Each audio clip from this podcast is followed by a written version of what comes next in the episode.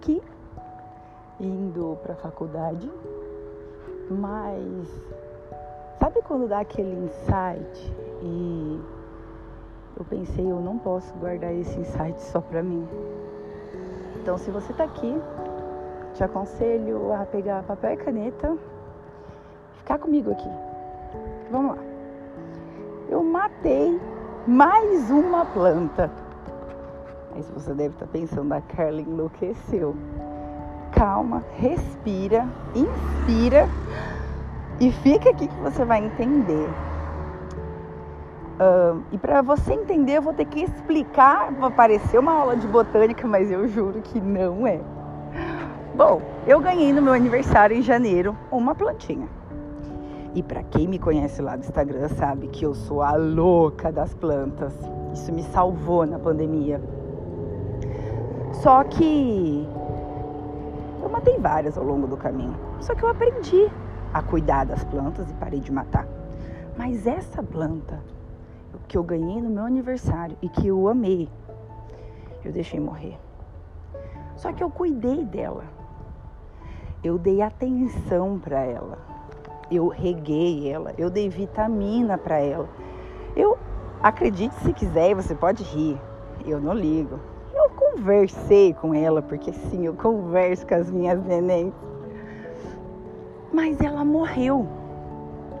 E hoje, a, a, olhando para ela e pensando sobre isso, o quantos sonhos morrem, quantos casamentos morrem. E a pessoa fala assim: Cara, eu tentei de tudo, eu fiz de tudo, eu dei atenção para esse sonho, eu, ou para esse casamento. Eu quero que você estabeleça um pilar para você trazer essa analogia para si e para que isso faça sentido. Então eu, eu reguei, eu dei atenção, eu, eu cuidei, eu gerenciei isso e mesmo assim esse sonho ou esse casamento, esse projeto não aconteceu, ele morreu. E eu fiquei refletindo sobre isso, e o que eu vou falando, eu vou arrepiando. Por que que a minha planta morreu se eu cuidei dela, se tudo que eu faço para as outras plantas eu fiz e mesmo assim morreu? Eu quero que você entenda que essa planta, assim como o seu sonho, o seu casamento, o seu projeto, não é como as demais. Como assim, Carla? Onde você quer chegar? Eu cuidei dessa planta como eu cuido das outras, como eu cuido da jiboia, como eu cuido da, da era, como eu cuido da, enfim, da samambaia. Só que qual foi o meu insight, o grande insight, eu quero que você pense. O nosso casamento, os nossos, o nosso sonho, o nosso projeto, ele é único. E por ser único, não existe uma receita e não adianta a gente tratar como se fosse algo genérico. Estão entendendo aonde eu estou querendo chegar? Eu matei essa planta justamente por dar para ela o melhor sem ser específica. Eu cuidei dela como eu cuido das outras. E eu fazendo algumas pesquisas sobre a minha planta, eu percebi que eu não podia ter colocado algumas vitaminas, que eu precisava de poda, que eu, eu exagerei nas regas. E no seu casamento? O que, que você tem feito que você acha que é um padrão e que vai dar certo e que não está dando? Olha aí para o teu projeto, para o teu sonho, para o teu casamento. O que, que você está fazendo e não está sendo específico? Porque enquanto a gente olhar para os nossos projetos, para os nossos sonhos, para o nosso casamento, sem ser específica, sem ser intencional, vai morrer. Então, com papel e caneta na mão, espero que você tenha anotado algumas coisas já. Quero que você pense a respeito do que você não está fazendo, mas você poderia estar fazendo para esse casamento florescer? Que tipo de diálogo, que tipo de vitamina, sabe aquilo que a gente coloca de vez em quando? Será que está faltando isso aí no, Pera aí. Sabe que tipo de vitamina tá faltando pro seu casamento? Porque às vezes pode funcionar no casamento das amigas, dos amigos, mas não funciona no seu. Eu quero que você olhe pro seu casamento. O que, que era incrível vocês realizarem juntos e por algum motivo vocês não estão realizando. E aí, pegando a mesma analogia, trazendo para sonhos, projetos, o que você poderia estar fazendo pelo seu projeto e você não está fazendo porque não está na receita, não está no que te falaram. O meu convite para você hoje é que você saia do padrão, que você saia desse núcleo de generalizar, sabe?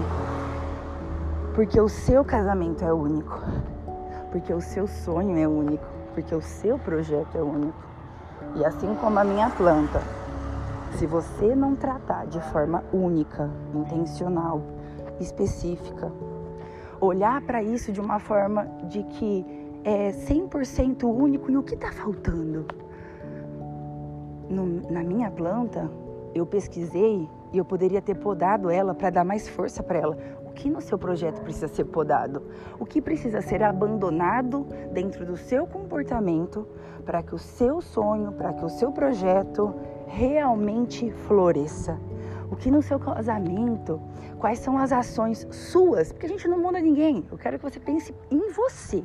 Quais são as suas ações que precisam ser podadas, tiradas, extraídas para que o seu casamento se transforme. Então aqui a gente já pensou sobre vitamina, aquilo que a gente faz de vez em quando e talvez você tenha aí abandonado. Mas agora a gente está pensando em poda, em o que no seu comportamento precisa ser podado. E aí agora a gente vai pensar na água. O que diariamente você precisa fazer para que o seu projeto, para que o seu sonho ou para que esse casamento floresça. Porque água, toda planta precisa estar tá com o solo úmido. Não pode encharcar, porque senão ela apodrece.